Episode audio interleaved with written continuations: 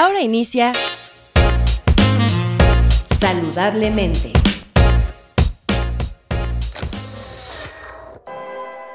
Hola, soy Patti Gómez. Te invito a descubrir todas las alternativas y potencial de tu mente a través de este show holístico, esotérico y musical. No te pierdas saludablemente todos los martes de 7 a 8 de la noche por Incudeso Radio.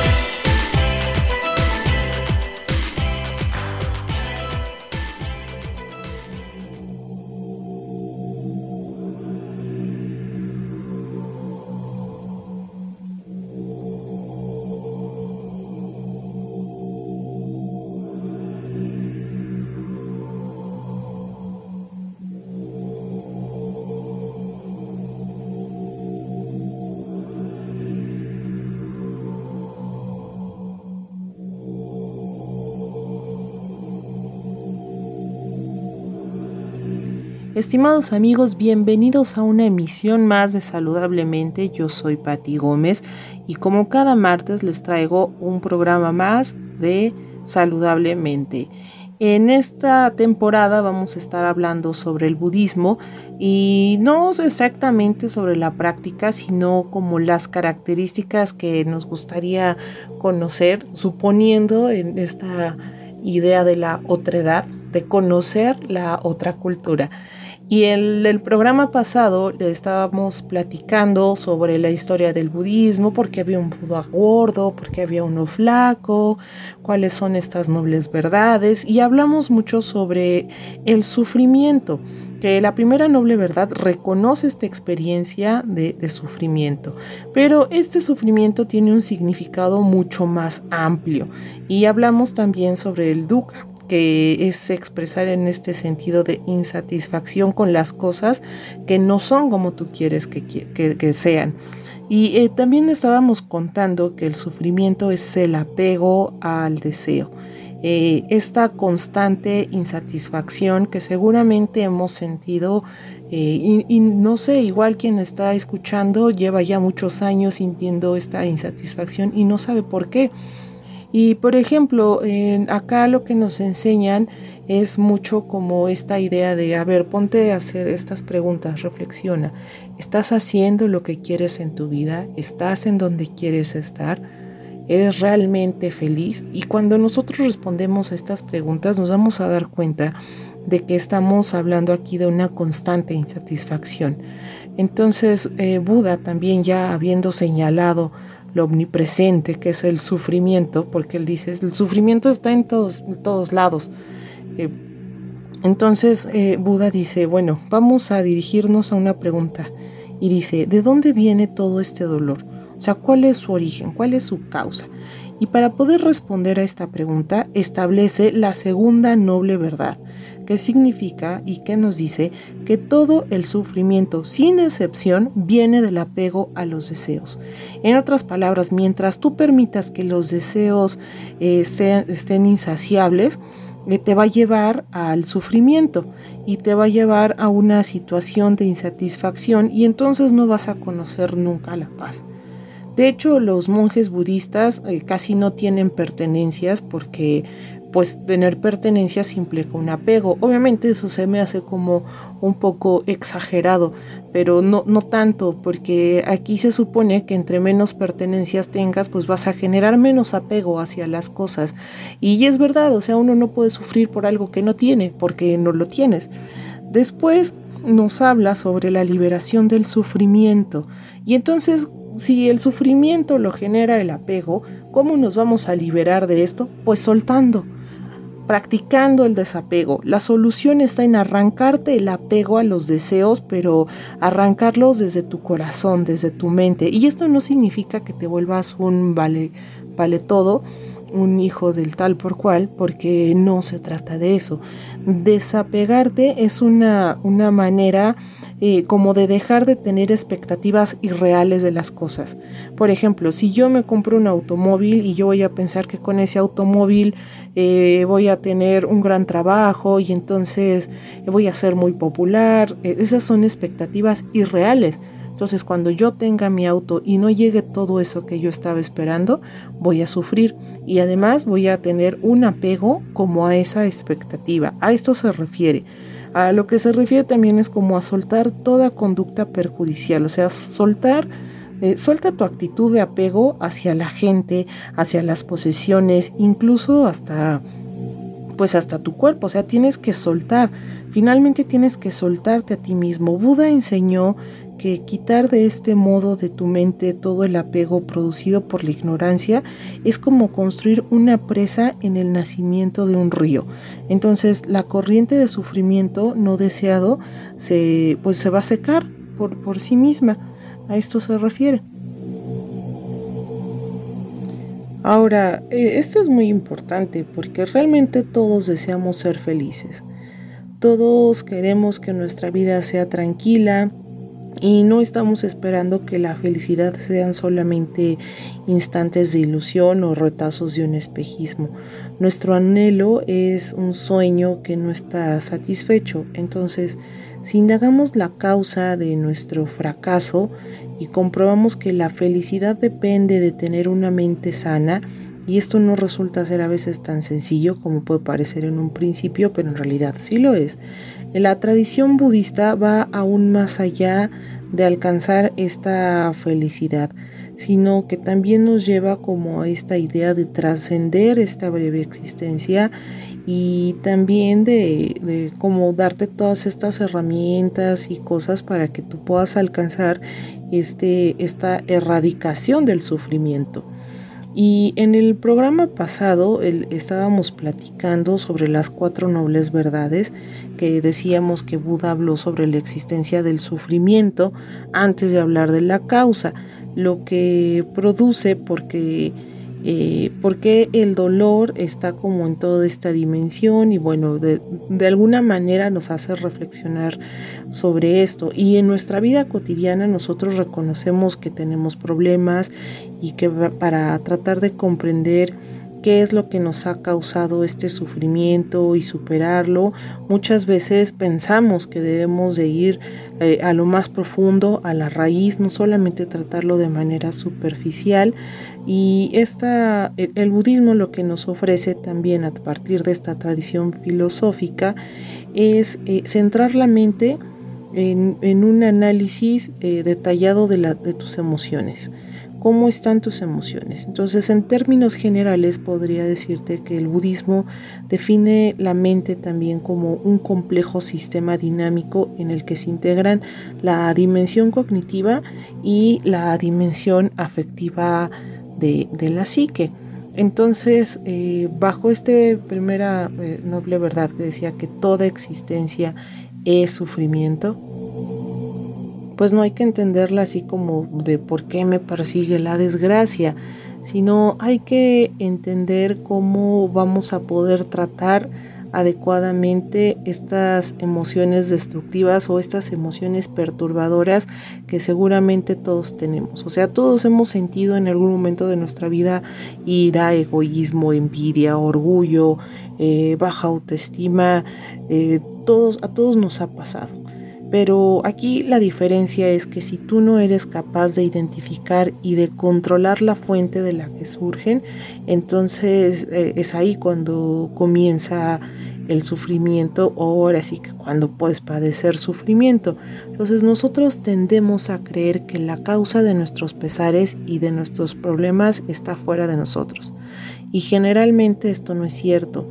Eh, hay muchas personas que han vivido situaciones verdaderamente terribles y a pesar de esto siguen teniendo un control de, su mente, manteniéndose bien, sanos. Eh, bueno, me refiero a sanos como a no tener como estas ideas perturbadoras. Y eh, a ver, esto, esto tiene que ver mucho también con lo que le llaman inteligencia emocional porque realmente solamente ocasionalmente podemos evitar que las cosas externas sucedan. pero lo que, es, lo que sí vamos a poder hacer siempre es cambiar nuestra manera de reaccionar ante ellas. Si miramos más allá de las causas externas, vamos a y examinamos por qué esta emoción perturbadora aflora cuando hay circunstancias que están presentes, vamos a poder manejar esa emoción. Por ejemplo, cuando tienes un, un, jefe irrespetuoso, una pareja egoísta, amigos molestos, no sé, personas molestas, eh, tú en este momento lo que tienes que hacer es examinar tu mente, examinar qué es lo que sientes y entonces eh, en el budismo lo que dicen es reconocerlo y dejarlo ir, que es esta parte de soltar, de desapegarse. Justamente a esto se refiere desapegarse, a que no te quedes con esa emoción dentro, no te quedes con ese rencor dentro. Y eh, lo más importante de esto es que tenemos que estarlo reforzando constantemente, porque no se trata solamente de, ay, escuché el podcast de saludablemente, ya entendí cómo es esto de desapegarme. O ya leí tal libro, ya lo, tengo entendido, porque lo que ocurre, como tu mente está condicionada como a lo que eh, te van, a estas programaciones, se te va a olvidar y entonces es por eso es importante que lo estés reforzando constantemente. Eh, no, no hay una manera que nosotros podamos obligar a que todos sean como nosotros queremos o de obligar por ejemplo, que en, una oficina, en una escuela, en una familia, pues todos sean amigos. Tampoco podemos exigir que todo el mundo sea amable o que todo el mundo sea atento o que todos sean generosos. Sin embargo, cuando transformas tu mente, vas a poder liberarte de esta dependencia a las condiciones externas. Y esta libertad a su vez te va a permitir evaluar honestamente las posturas de los demás y un sentimiento amable hacia ellos va a emerger de manera natural y de, verdad no te vas a ofender. Entonces, aunque lleguen y te critiquen, o hablen, mal de ti, tú no te vas a ofender porque ya es, tienes como esta conciencia de, a ver, lo que viene de afuera no lo controlo, yo solo controlo lo que yo pienso, controlo lo que yo siento. Entonces, si nosotros afrontamos las emociones eh, aflictivas que sentimos en nuestro interior, nuestros problemas se van a reducir enormemente y eventualmente van a desaparecer. A esto se refiere eh, con esto de la erradicación de, del sufrimiento. Y esto que les estoy diciendo también tiene como muchos elementos de, psicología y hay una mezcla muy interesante entre psicología y budismo que puede ayudarnos mucho, eh, sobre todo como a ver la realidad, entenderla y cambiarla y no caer como en este positivismo tóxico o este positivismo irreal. Tenemos que ser muy reales. Tenemos que ser realistas. Hay cosas que no vamos a poder hacer, cosas que sí vamos a poder hacer y tampoco no podemos caer en pensamientos mágicos y pensar que un amuleto nos va a, salvar, por ejemplo, eh, sino que tenemos que ser realistas, ver todas las opciones, eh, entender eh, como el comportamiento de los demás, las circunstancias y desapegarte. Desapegarte de todas estas emociones negativas, de todas las emociones que te están alterando la mente. Vamos a una pausa y vamos a regresar con un tema eh, sobre la disciplina mental que es la meditación y cómo podemos utilizar la meditación a nuestro favor.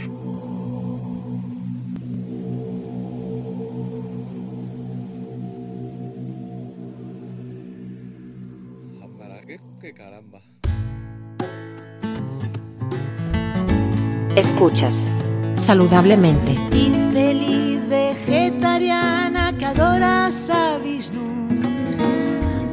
Mariposa tibetana, eso eres tú. De la noche a la mañana te fuiste a Kathmandu y has vuelto en dos semanas loca por un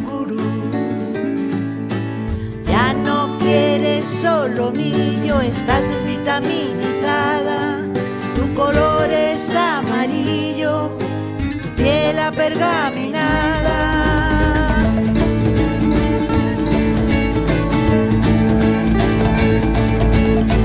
comido bien el coco con el rollo oriental. Te has organizado poco a poco un cacao mental y eso está mal.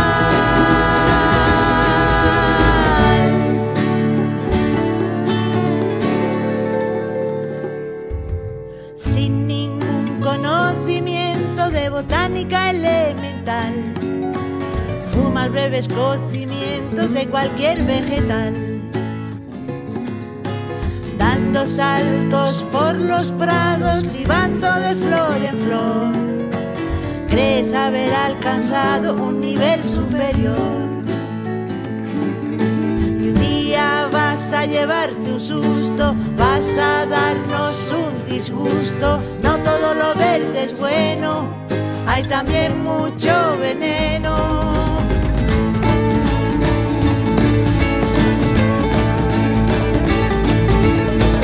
Comido bien el coco con el rollo oriental. Te has organizado poco a poco un cacao mental y eso está mal.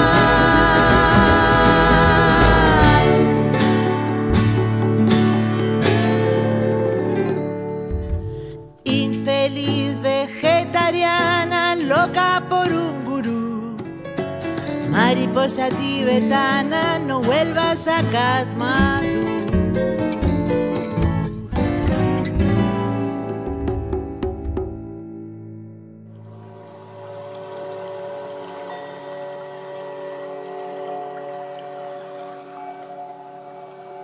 El universo nos hizo libres, así que vuela sin temor.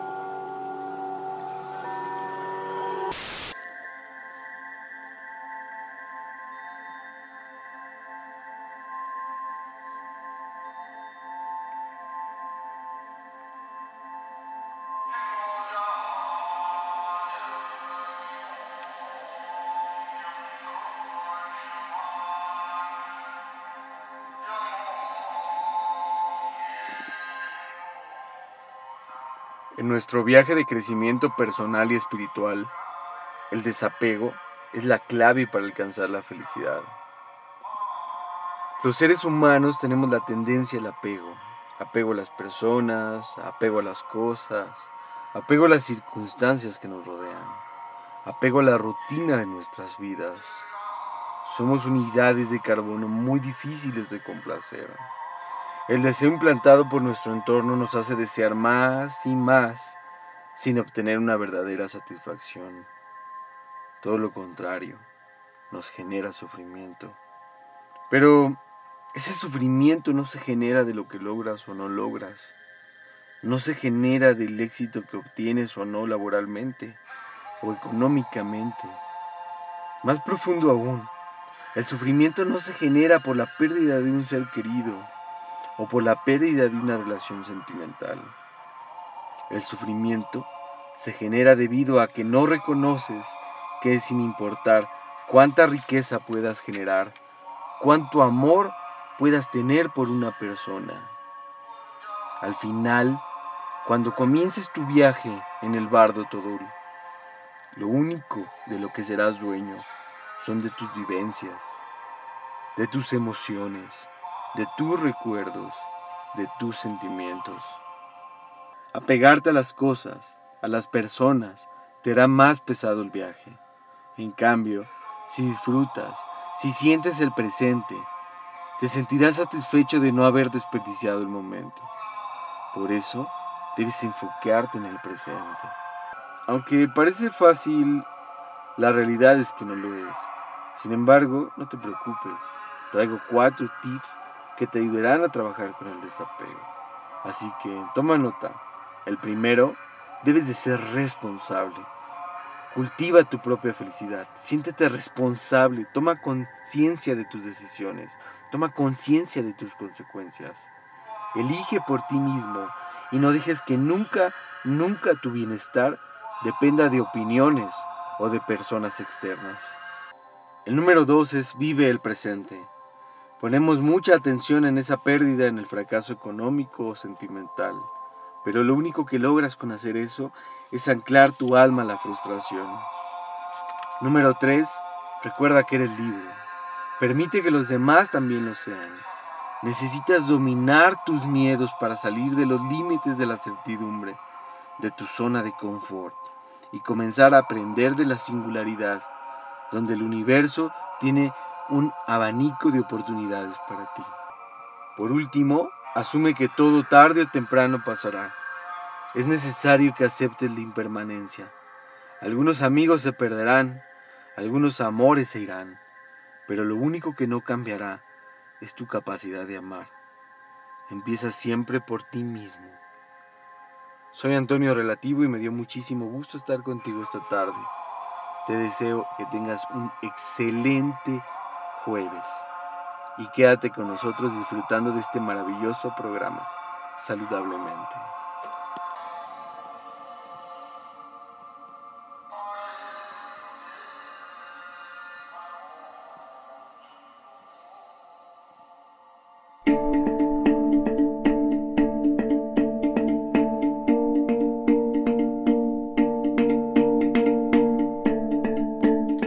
Ya regresamos y estamos hablando sobre la erradicación del sufrimiento y en este bloque vamos a hablar específicamente de la meditación. Seguramente ya lo han practicado, lo han escuchado o son de las personas que dicen, ah, es que eso no es para mí porque yo me distraigo, es que no sé qué. Pues la verdad es que hay muchísimos tipos de, de meditación y bueno, cuando nosotros hablamos o alguien escucha la palabra budista, eh, inmediatamente lo relaciona con a meditar. Pero ¿qué es meditar? O sea, realmente hay muchas cosas en la vida que están más allá de nuestro control. Sin embargo, es posible asumir la responsabilidad de nuestros estados de ánimo y de cambiarlos para mejorar. Eso es lo que hablábamos en el bloque anterior. Y según el budismo, esto es lo más importante que podemos hacer. Y entonces en el budismo nos enseña que el antídoto real para nuestras penas personales, para la ansiedad, los temores, los odios y las confusiones, eh, o cosas que son como muy características de nuestra condición humana, lo que podemos utilizar es la meditación. ¿Por qué? Porque la meditación es un medio de transformar la mente. Las prácticas de meditación budista son las técnicas que fomentan y que desarrollan la concentración, la claridad, la positividad emocional y también tienen una visión, eh, más bien te van a dar una visión eh, eh, tranquila sobre la naturaleza de las cosas.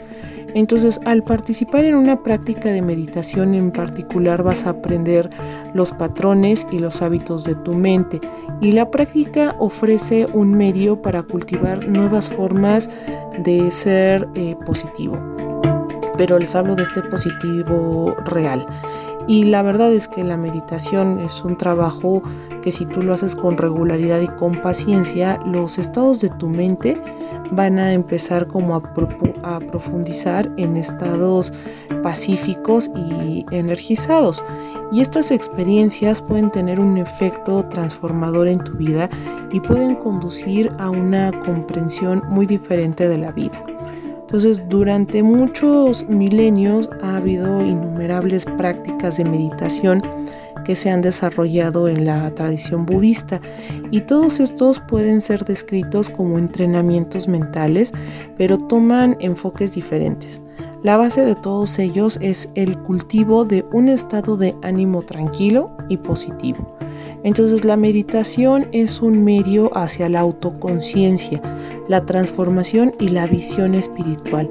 Nosotros al aplicar un esfuerzo continuado durante periodos de prácticas breves y regulares, vamos a aprender a no reaccionar habitualmente a estas experiencias, sino a, reaccionar y a responder de forma creativa y con conciencia.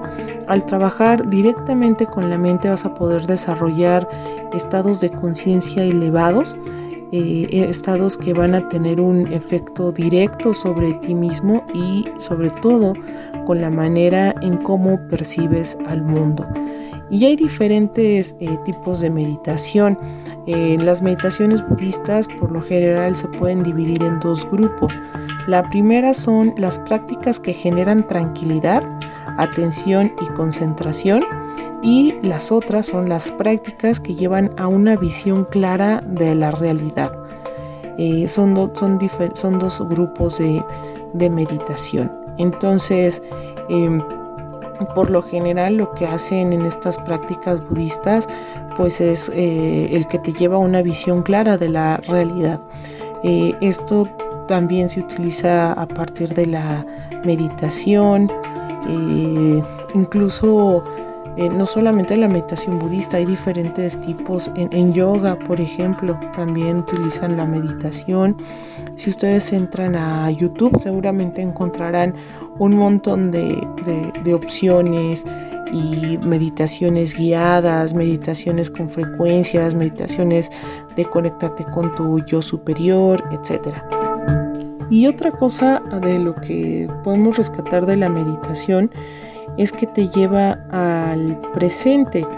Eh, y muchas veces suprimir la ira o cualquier otra emoción nos conduce a un estado del futuro, de esta ansiedad.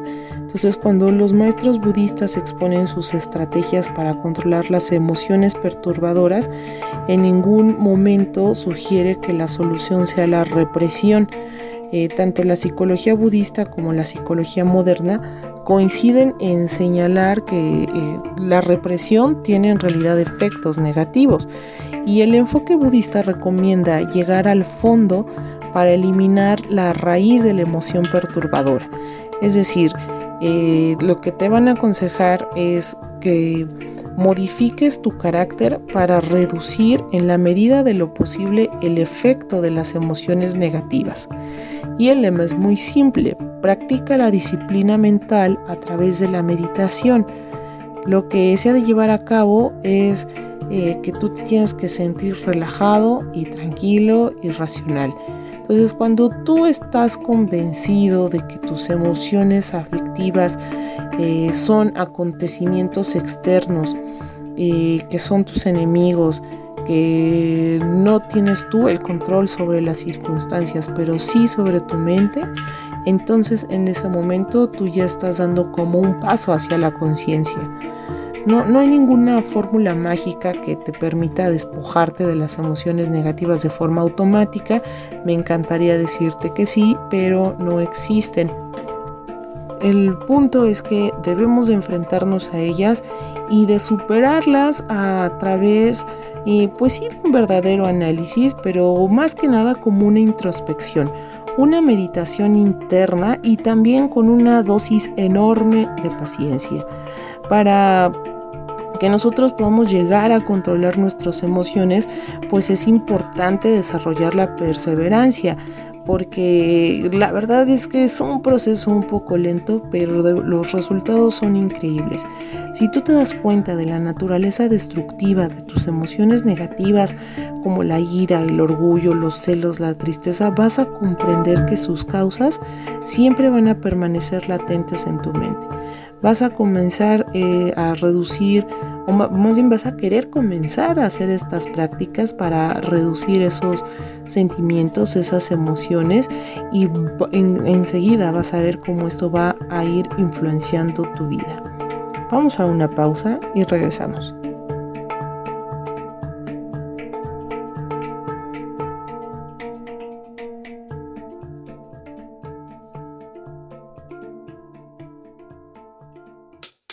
Saludablemente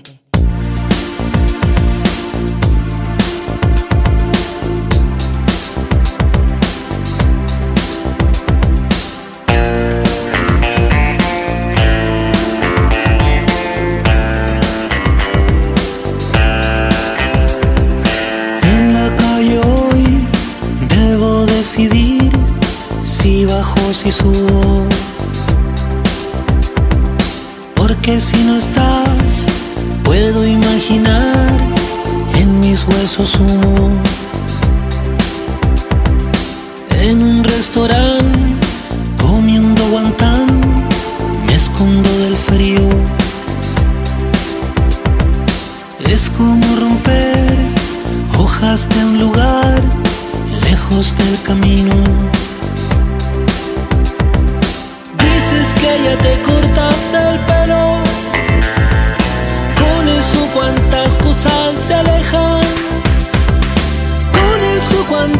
Cosas se acercan. Dices que ya volverá a crecer. Dices que ya te cortaste el pelo. Con eso cuántas cosas se acaban eso cuántas cosas comienzan. Dices que ya volverá a crecer.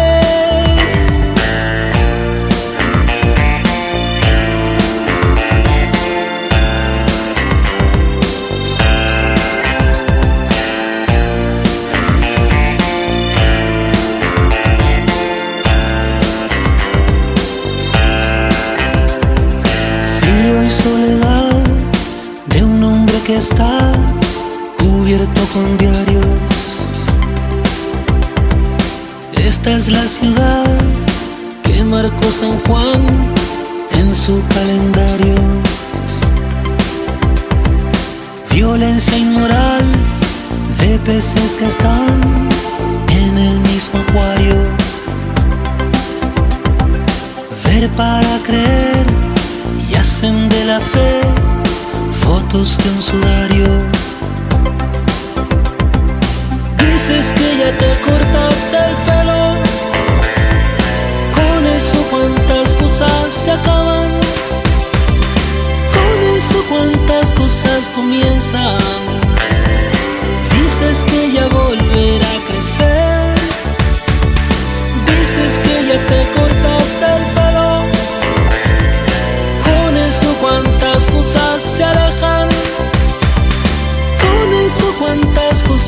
Acercan.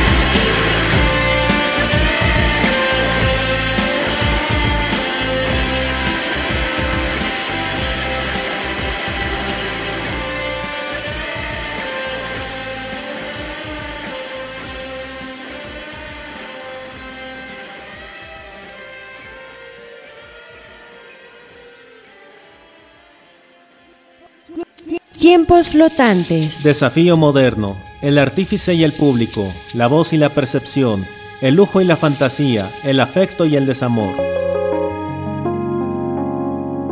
Todo converge, todo se alinea, libera.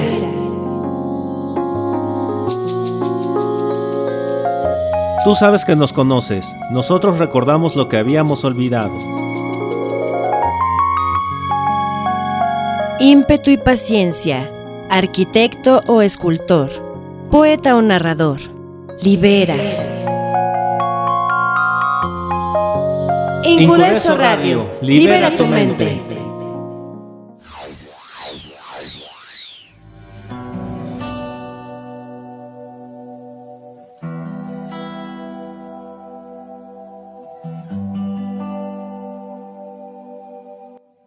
Ya estamos de regreso y continuamos con datos sobre el budismo.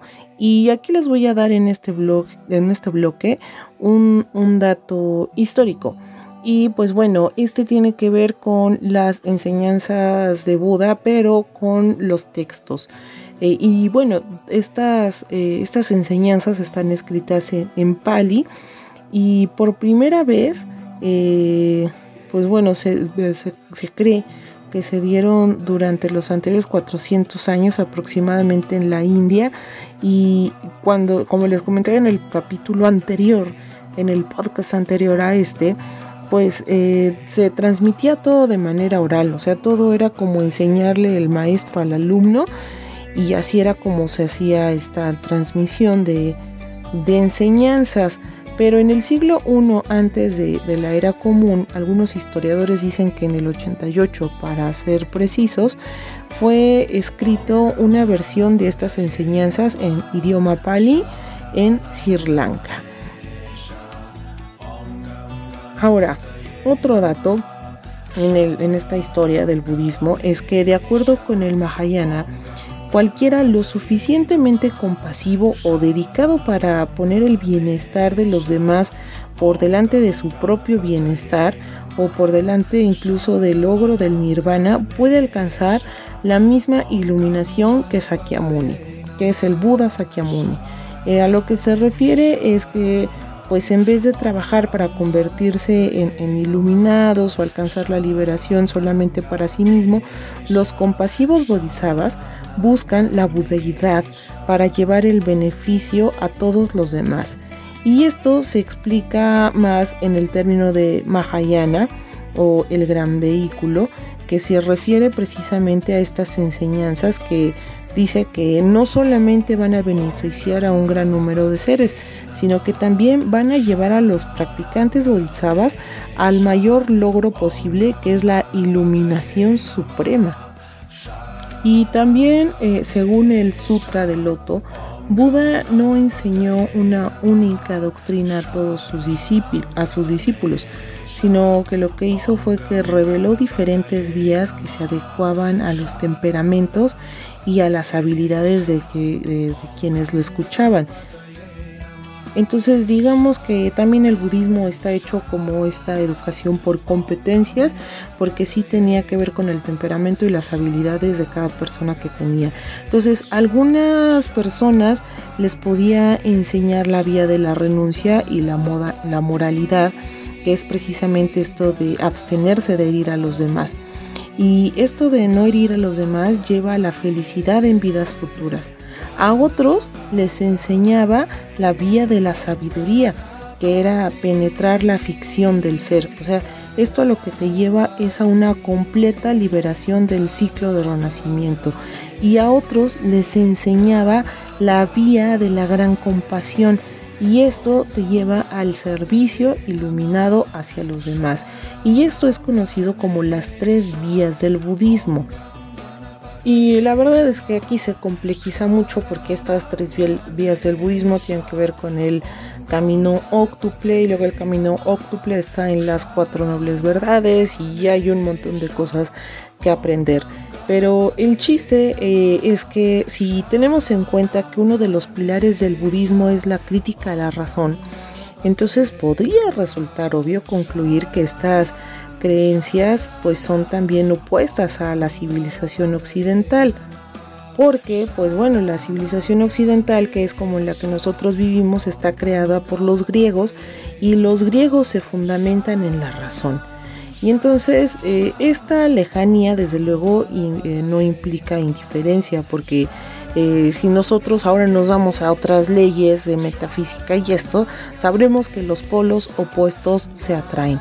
Y en una célebre conferencia de Borges lo expresó muy bien porque él decía que el budismo no era una pieza de un museo, sino que es un camino de salvación.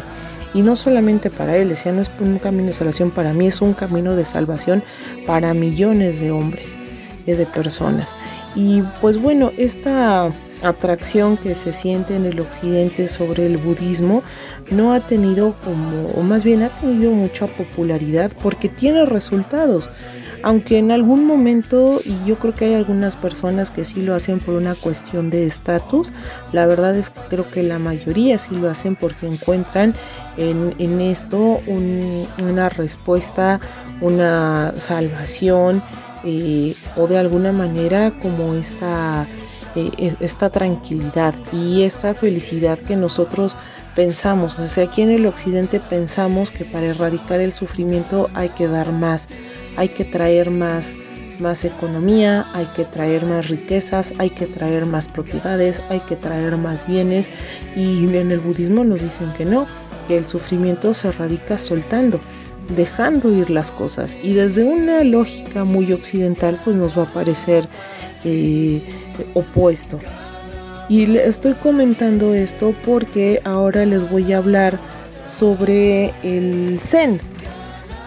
¿Y por qué del Zen? Pues bueno, porque el interés por el budismo en Occidente se dio principalmente en el siglo XX y uno de los principales artífices fue eh, un, un, monje, no sé si sea monje, la verdad no sé, pero es una persona que se llama Suzuki y no es el de las motocicletas, pero es una persona que hizo un libro que se llama Introducción al Budismo Zen y este libro fue publicado en Londres en 1949 y desde entonces se ha traducido a muchas lenguas, entre ellas el español, ¿no?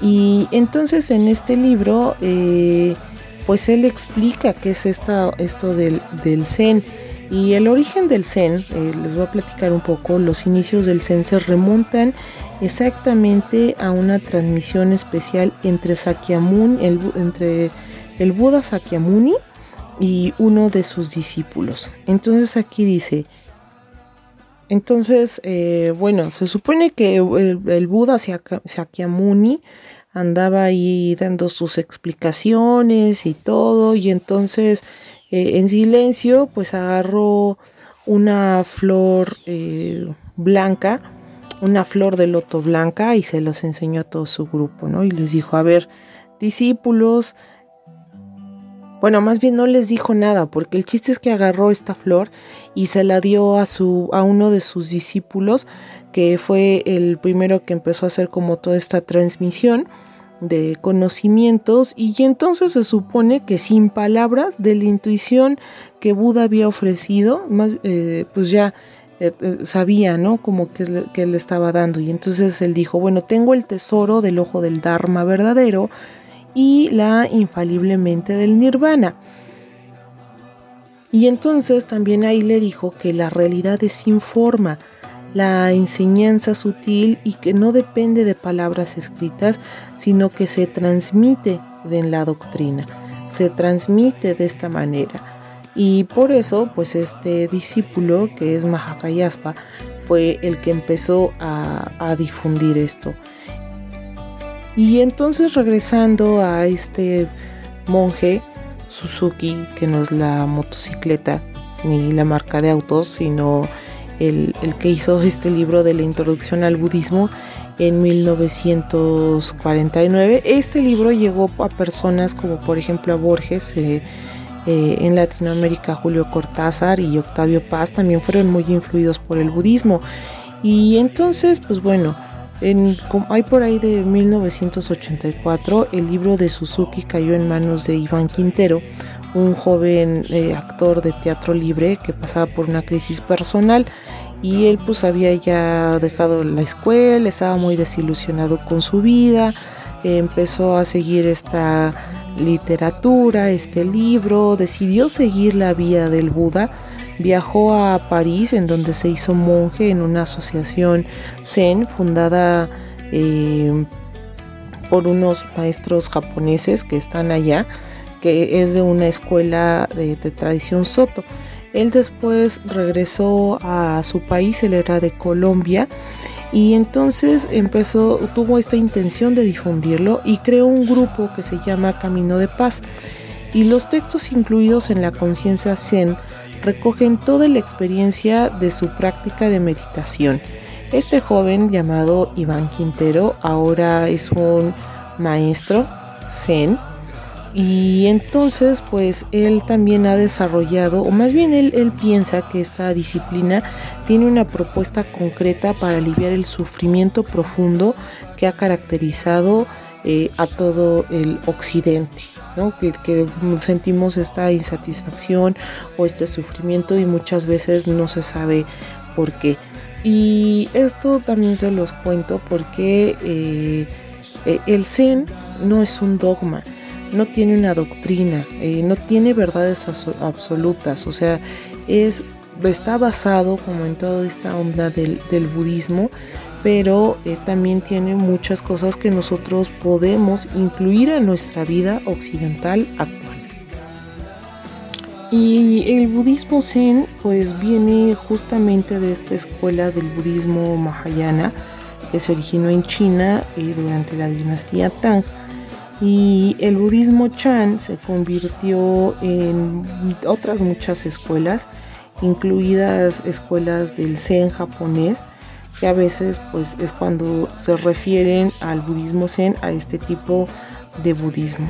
Y la palabra Zen eh, viene de una abreviación de Sena, que no sé cómo se pronuncia porque debe ser en japonés, y esta a su vez viene de otra palabra sánscrita y trae una tradición pues impronunciable para mí. Entonces eh, aquí en esta meditación zen lo que hace es que pues enfatiza en esta rigurosa práctica de una meditación sentada, en la comprensión de la naturaleza de la mente y también en una expresión personal de una visión de tu vida diaria especialmente en el beneficio de los demás, de lo que les mencionaba de la compasión. Y también eh, hay, muchas, muchas maneras, o más bien hay un montón de literatura, de audios, de audiolibros también. Eh, si ustedes entran ahora a la red a buscar sobre el budismo zen, van a encontrar una cantidad increíble de información. Vamos a otra pausa y regresamos.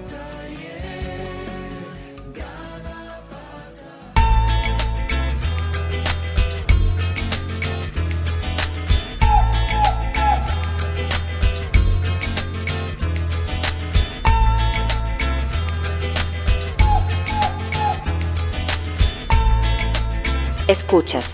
Saludablemente. Si la vida te da más de cinco razones para seguir. Si la vida te da más de cinco rincones para dormir. Si la vida te da más de cinco millones para morir. Se fuerza la máquina de noche y de día. Se fuerza la máquina de noche y de día. Si la vida te da más de cinco cabrones para aguantar si la vida te da. Más de cinco lesiones para no seguir. Se fuerza la máquina de noche y de día. Se fuerza la máquina de noche y de día. Me llaman calle, calle baldosa, la revoltosa, bala perdida. Me llaman calle, calle de noche, calle de día. No me rebajo ni por la vida. Me llaman calle, la sin futuro, la sin salida. Me llaman calle, calle más calle, la que mujeres de la vida. Si la vida te da más de cinco minutos para gozar. Si la vida te da más de cinco minutos para olvidar. Se fuerza la máquina de noche y de día. Se fuerza la máquina de noche y de día. Se fuerza la máquina.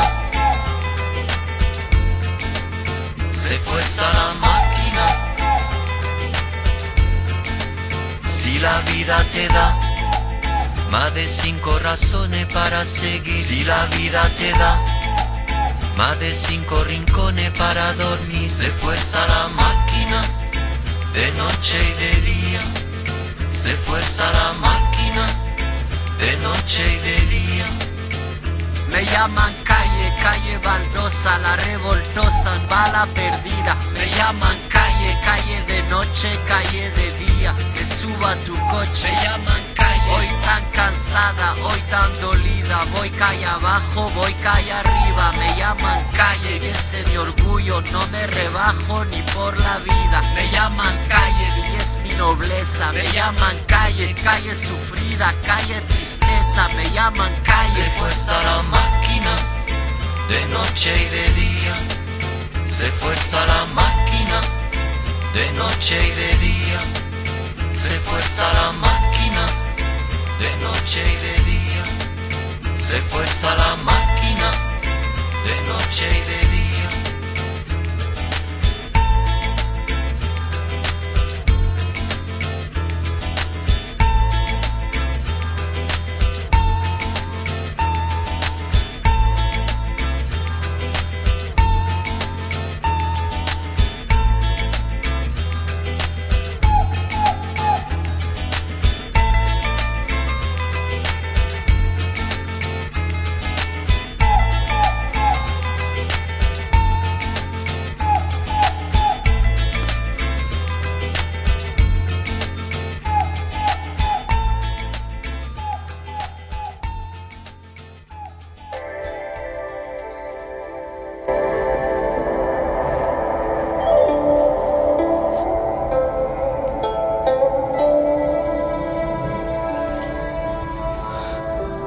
Comienzas a meditar y no sabes qué hacer, no te preocupes, estás en el camino correcto.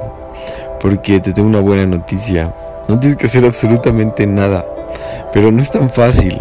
Mira, de entrada lo que tienes que hacer es aquietarte, pero para aquietarte necesitas hacer varias cosas adicionales. La primera es encontrar un lugar en el cual puedas meditar. Meditar es el proceso más importante para encontrarte. Así es que hay una primera tarea, encontrar un lugar en tu habitación, en tu casa o en donde estés para que puedas meditar. El segundo factor de la ecuación es la alimentación. Tienes que empezar a cuidar qué es lo que comes. A veces es muy difícil aguantarse la tentación, pero no hay más. Hay que empezar a cuidar tu alimentación. El tercer factor de la ecuación es el ejercicio. Es primordial para tu mente. Entre más ejercicio hagas, más oxígeno llevas a tu mente. Es su alimento. Es como sobrevive en el espacio. Por eso cuando meditas, respiras conscientemente. Lo alimentas. Si quieres pensar bien, tendrás que alimentar bien a tu cerebro. Y para eso necesitas hacer ejercicio.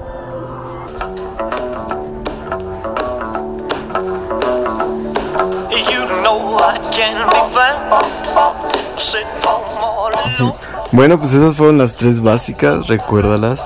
Poco a poco iremos profundizando en ellas. Ahorita te deseo una excelente tarde y sigue disfrutando de saludablemente. Hasta luego.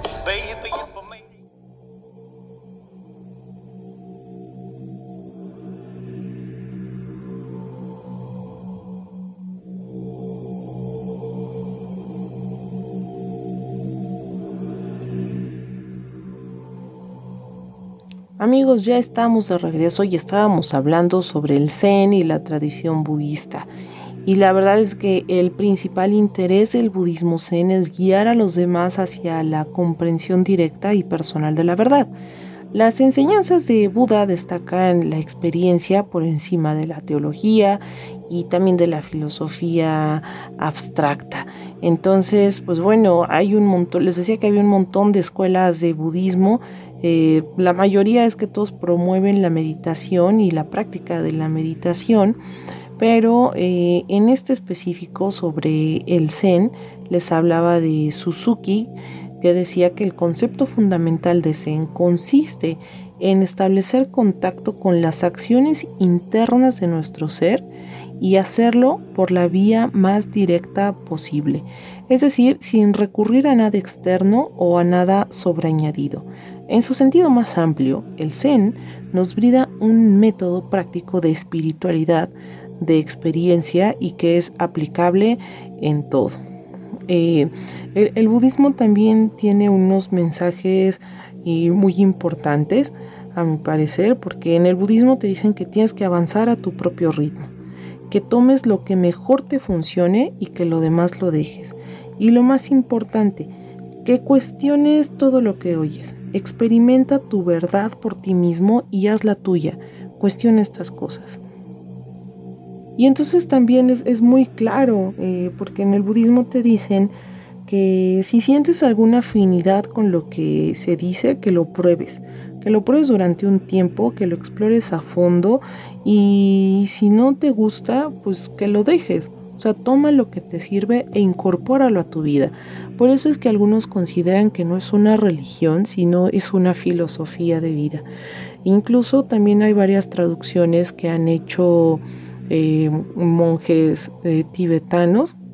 Por ahí leí algunos eh, libros y es justo lo que dicen. Incluso en uno decía que si estudiaras el budismo y que bueno, había personas que nacían en estos lugares que ya eran de tradición budista y el, budismo sí era su religión, pero que si tú eres del occidente, vives acá en América, en México, obviamente naciste y te criaron en una religión diferente a la budista pero ellos recomendaban que no renuncies a tu religión, que la sigas practicando y que incorpores a tu vida prácticas del budismo que te sirven.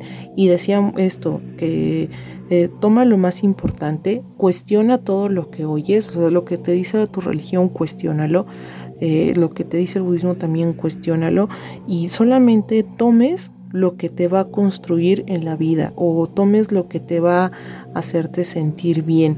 Y esto tiene que ver mucho con esta erradicación del sufrimiento. Eso a mí se me hace una decisión muy sana porque no, no, no es necesario que seas o que pertenezcas a una religión o que te digan, ah, ya te volviste budista, entonces ya no creas para nada en, en, la Virgen María y en las estampitas y todo eso porque realmente eh, se trata de encontrar un equilibrio. Y, con respecto a la meditación, aquí lo que creo que mejor funciona para todos es que tú busques cuál es la meditación que te sirve, si te sirve la meditación guiada, si te sirve este tipo de meditación zen, que solamente sentarte a respirar y a contar eh, en tiempos, eh, inhalas, exhalas. Hay otro tipo de meditación, como por ejemplo el, Kundalini Yoga, que lleva posturas, o el Hatha Yoga, que es igual solo quedarte sentada en una silla viendo un, punto. Elijas el tipo de meditación que a ti te esté funcionando.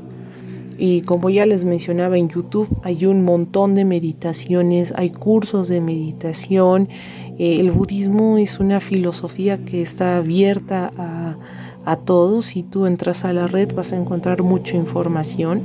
Eh, muy poca, es como para que la compres, pero si decides comprarla, pues también está bien. Y en el budismo zen eh, es una práctica, más bien se basa en la práctica de la meditación como un medio para que puedas lograr la experiencia directa de los principios y de las verdades del budismo, es decir, para que puedas tener esta experiencia de la iluminación. Y en esta filosofía hay dos conceptos de ideal el humano, que es lo que yo les mencionaba sobre los bodhisattvas y también el arhat. Y hay tres características de la existencia. Entonces, de acuerdo con el pensamiento budista, las características principales de la existencia es la transitoriedad, la inexistencia del yo y la insatisfacción. La transitoriedad eh, se refiere pues a que todo se halla en un cambio constante, todo está en transición, todo se está moviendo. Nada material va a permanecer para siempre. Eso es una verdad. Y aceptar este concepto de que todo es transitorio es también darse cuenta de que nunca nada se convierte en todo.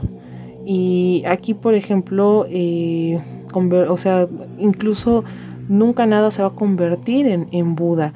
Y incluso el propio Buda o la verdad del, del, Buda, pues están sujetos a modificación y aún pueden progresar. Entonces, además hay que entender que todo es una manifestación variable de la realidad y también las enseñanzas de, de Buda.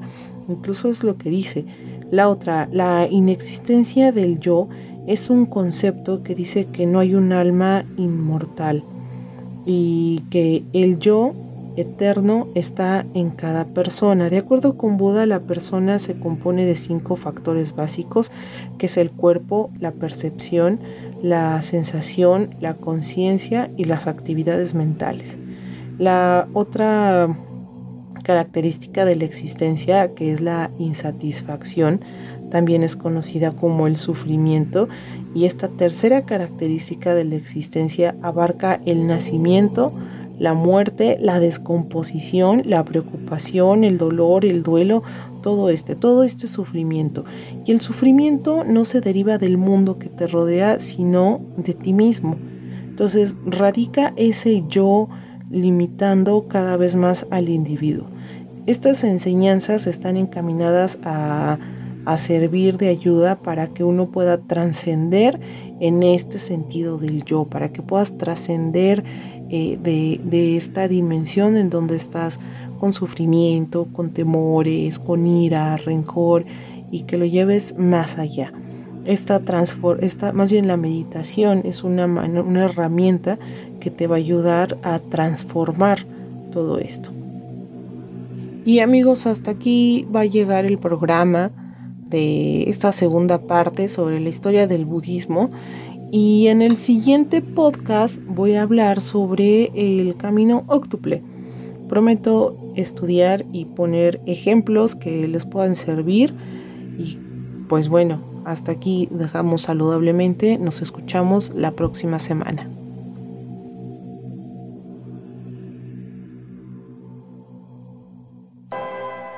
Hola, soy Patti Gómez.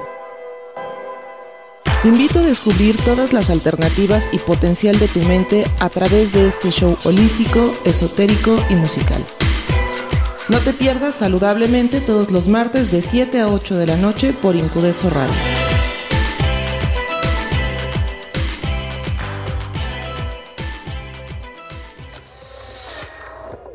Escuchaste Saludablemente, una producción de Incudeso Radio.